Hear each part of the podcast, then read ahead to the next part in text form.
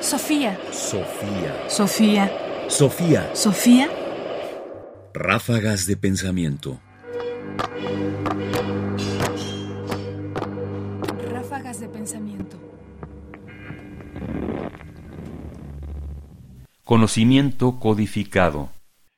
Si concebimos el conocimiento no como un contenido individual, es decir, algo que cada uno sabe, sino un proceso colectivo de muchas comunidades que generan ese conocimiento, que lo producen, entonces tendríamos que prestar atención a los objetos que codifican ese conocimiento, a los objetos en que materialmente ese conocimiento está. Vamos a escuchar un pasaje de Ángeles Eraña y Axel Barceló que explica muy bien, con el ejemplo del calendario, cómo el conocimiento no solo está en la transmisión de las ideas, sino también en los objetos. En los modelos individualistas, el conocimiento se encuentra o bien como contenido mental en el conjunto de creencias de los individuos o como contenido informativo de los mensajes que se intercambian los individuos. En este modelo, un libro, por ejemplo, no es más que un medio de comunicación de algo que estuvo en la mente de alguien, quien lo escribió, y potencialmente disponible a las mentes de otros, los lectores. La dimensión material del conocimiento se reduce a la condición material de nuestros sistemas de comunicación. Es claro que este modelo no funciona para explicar la gran mayoría de los instrumentos científicos, ni siquiera dispositivos tan simples como un reloj o un calendario. El calendario, por hablar de un caso muy sencillo, no comunica, esto es, no sirve para pasar cierto conocimiento de un sujeto a otro. Si hoy quiero saber qué día es, tengo muchos mecanismos a mi disposición para averiguarlo. Puedo preguntar a alguien, puedo usar mi memoria de fechas pasadas y así calcular la fecha de hoy, o puedo simplemente consultar un calendario. Este último es un mecanismo epistémico muy singular, ya que codifica cierto conocimiento disponible públicamente dadas ciertas convenciones compartidas por cierta comunidad. En él puede verse claramente la dimensión material y social del conocimiento.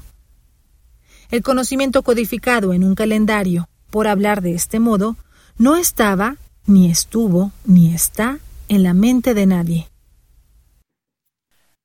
Ángeles Eraña y Axel Barceló. El conocimiento como una actividad colectiva artículo publicado en Tópicos, Revista de Filosofía, número 51, 2016. El pasaje me parece que es muy claro y elocuente. Si hemos de dejar de pensar que el conocimiento es algo que creemos, es decir, un conjunto de cosas que están en nuestra cabeza, y pasamos a asumir que el conocimiento es una actividad colectiva que va dejando rastros en los objetos, entonces nos podemos dar cuenta de todo el conocimiento que está contenido en el calendario. Y no solo en el calendario, en el celular, en la computadora, en fin, en muchos otros objetos a nuestro alcance y a disposición, objetos de medida, objetos con los que interactuamos, en fin, el automóvil mismo, codifican o contienen o encarnan el conocimiento de una manera distinta a cómo se transmite en los libros y a ese conocimiento solemos no prestarle tanta atención, cuando sin embargo constituyen la forma en que nosotros vivimos materialmente y cotidianamente nuestro conocimiento.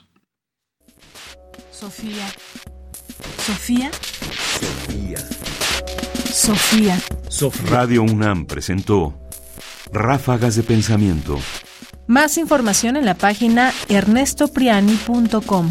Busca el podcast en www.radiopodcast.unam.mx diagonal podcast.